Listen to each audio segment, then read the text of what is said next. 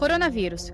Como proteger os bebês? A pergunta da Tati. Que cuidados devo tomar com meu bebê que tem oito meses, doutor? Basicamente, é, reforçar a higienização das mãos, quer dizer, sempre que for tocar no bebê, ter as mãos sempre, sempre limpas, reforçar isso para as pessoas que vão visitar é, você em casa é, e evitar contato desse bebê com locais com aglomeração de pessoas. Quer dizer, não levar esse bebê para o shopping center, para qualquer outro local onde existe a possibilidade dele ter contato com pessoas com sintomas respiratórios. Porque, como a gente já falou várias vezes aqui, mas não custa nada repetir, para o bebê, uh, se mesmo se ele pegar a doença, apresentar os sintomas, não vai ser tão grave assim. O risco de letalidade para crianças, ainda mais nessa idade, é muito pequeno. O problema é que ele é um transmissor, um vetor para quem estiver ao redor do bebê. Sim. Além disso, Márcio, acho que é uma coisa que é muito importante a gente falar, que nessa época do ano, agora que a gente está entrando no outono, circulam outros vírus.